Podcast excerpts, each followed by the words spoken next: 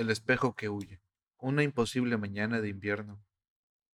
En una estación muy conocida, un hombre que no conozco, de sobre todo, con dos violetas en el ojal. Quería demostrarme que los hombres son felices, que la vida es grande, que el mundo es hermoso. Yo lo escuchaba con interés, sacudiendo a cada momento la ceniza de mi cigarrillo, que el viento consumía sin que nunca lo llevara a la boca.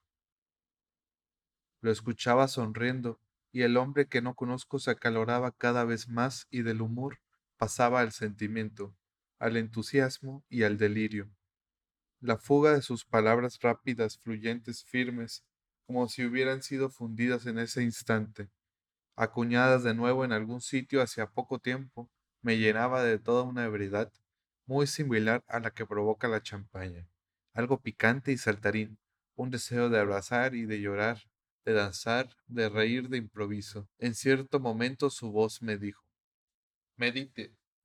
Señor, medite en la grandeza del progreso que se desarrolla bajo nuestros ojos, en el progreso que lleva a los hombres desde el pasado hasta el futuro, desde lo que ya no es más hasta lo que todavía no es, de lo que se recuerda a lo que se espera. Los salvajes no prevén el futuro, no piensan en el porvenir, no prevén ni proveen, pero nosotros, hombres civilizados, hombres nuevos, vivimos para el futuro y a merced del futuro. Nuestra vida entera se tiende hacia lo que debe venir. Está construida en previsión de lo que ocurrirá. Nuestros hombres consagran el presente al mañana, siempre porque todo presente pasa al mañana que pasará, respetuosa y valerosamente. Este enorme progreso del espíritu profético es lo que hace desvanecer los peligros, lo que pone en nuestras manos las fuerzas, lo que hace descubrir nuestras posibilidades, lo que nos vuelve dueños de la tierra, del mar y del cielo, y de una cosa que vale más que todo eso. Oh Señor, de nosotros mismos. Pero en ese momento un tren expreso llegó a la estación. Su estruendo solemne en el cruce de las vías, su breve silbato decidido y irritado, interrumpieron el discurso del hombre que no conozco.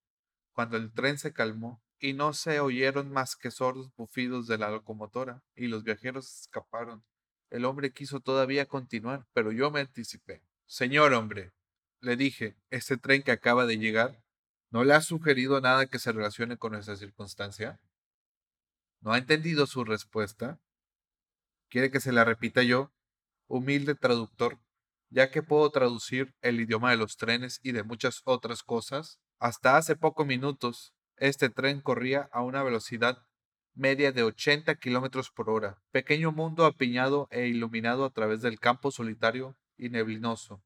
Y he aquí que de pronto se detiene y los habitantes de esta pequeña ciudad en fuga han desaparecido y el maquinista se seca la frente con aire poco satisfecho. Las ruedas se han detenido perezosamente sobre los rieles y los vagones vacíos y oscuros añoran las charlas de los pasajeros y las valijas multicolores. Así termina una fuga cuando se viaja sobre rieles. Pero dejemos el tren y volvamos a, a los hombres. En este momento se me ocurre algo absurdo y se lo digo a usted señor hombre, y lo digo porque no hay aquí multitudes que puedan escucharme.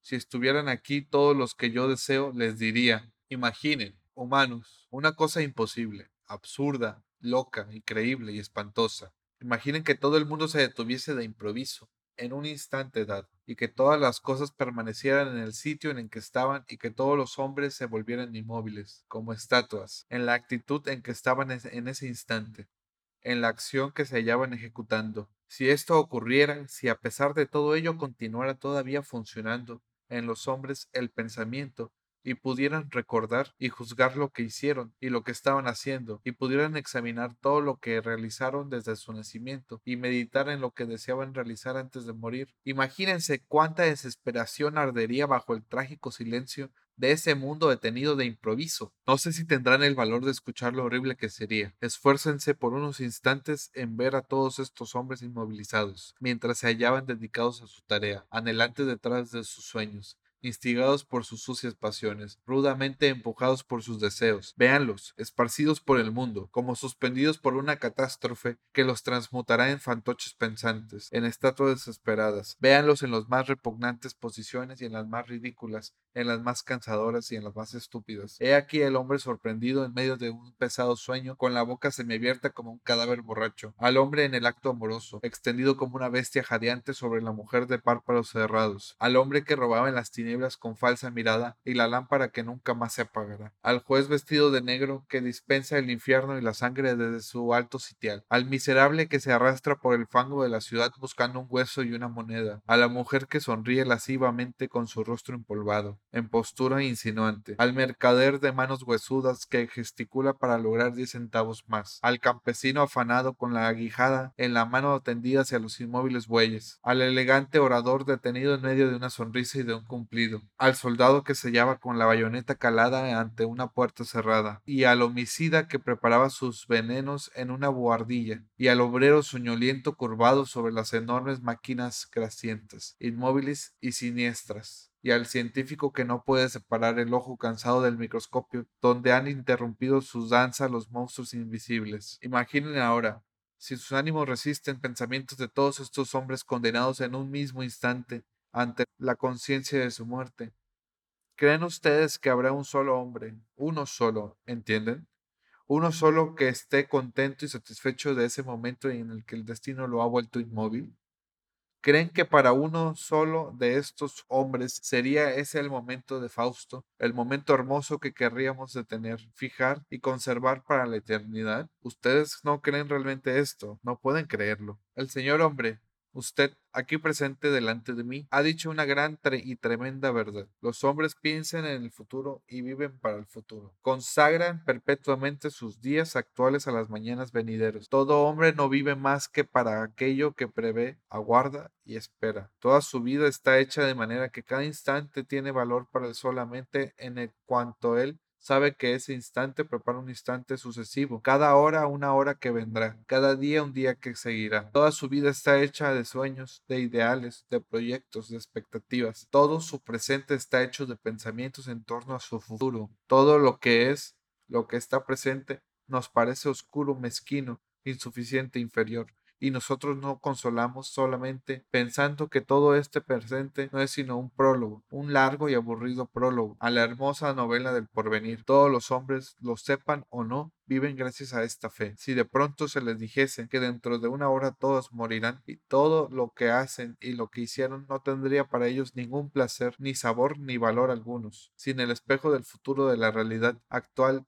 parecería torpe, sucia, insignificante, sin el mañana que permite esperar los desquites, las victorias, las ascensiones, las promociones y los aumentos, las conquistas y los olvidos, los hombres no consentirían más en seguir viviendo. Sin el lejano perfume de mañana no querrían comer el negro pan del hoy. Piensen, pues en estos hombres detenidos de pronto, que no pueden actuar más pero que todavía piensan. Imaginen a estos hombres prisioneros de un eterno hoy, sin la liberación de la conciencia. ¿Qué pensarán estos hombres? ¡Qué dolor atroz! Debe roer sus vísceras y amputar sus nervios, inmóviles en sus posiciones vergonzosas y delictivas, tristes e idiotas, sin posibilidades de esperanza, sin luz de sueños, sin dulzura de proyectos, con las alas tronchadas, las piernas atadas, las manos encadenadas, como una enorme multitud de prisioneros al estilo de Miguel Ángel, reducidos a las ataduras de sus vidas mezquinas, melancólicas, repugnantes, ataduras de esa vida que soportaban solamente con la esperanza y la expectativa de, de vidas más bellas y más grandes. Ellos, esos condenados a la perpetua inacción, reconocerán con infinita rabia la absurda estupidez de su vida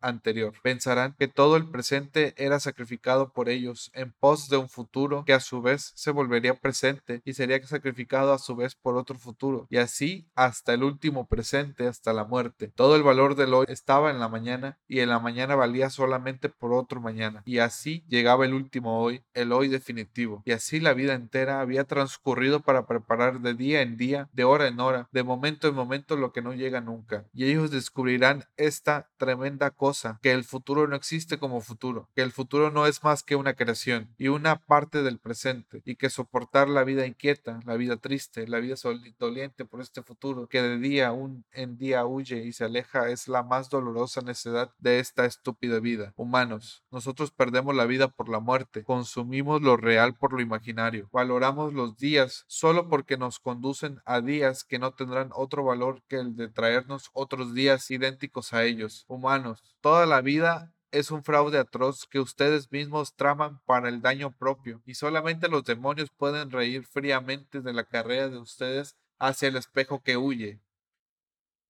Un nuevo expreso, pitando y tronando, entró en la estación. Y una vez más los viajeros huyeron y el maquinista se enjugó la frente con aire, poco satisfecho. El hombre que no conozco estaba siempre ante mí, de sobre todo con dos violetas en el ojal, aunque lo hubiese olvidado del todo. He aquí, le dije mis ideas sobre el progreso, sobre el porvenir y sobre la vida. Ciertamente usted no está de acuerdo conmigo, pero yo estoy de acuerdo con alguien, por ejemplo, con la niebla que a menudo intenta cubrir el mundo y esconder el hombre al hombre, la miseria al desprecio, la fealdad a la melancolía. Y yo amo muchísimo, señor hombre, los trenes que se detienen tras las inútiles fugas y la niebla que vela lo que no se puede destruir. El hombre que no conozco se había vuelto nervioso y todo su entusiasmo había desaparecido como un hilo de humo. En vez de responder, se quitó del ojal una de sus violetas y me la ofreció. Yo la tomé con una inclinación, la acerqué a la nariz y su leve perfume me gustó. Fin.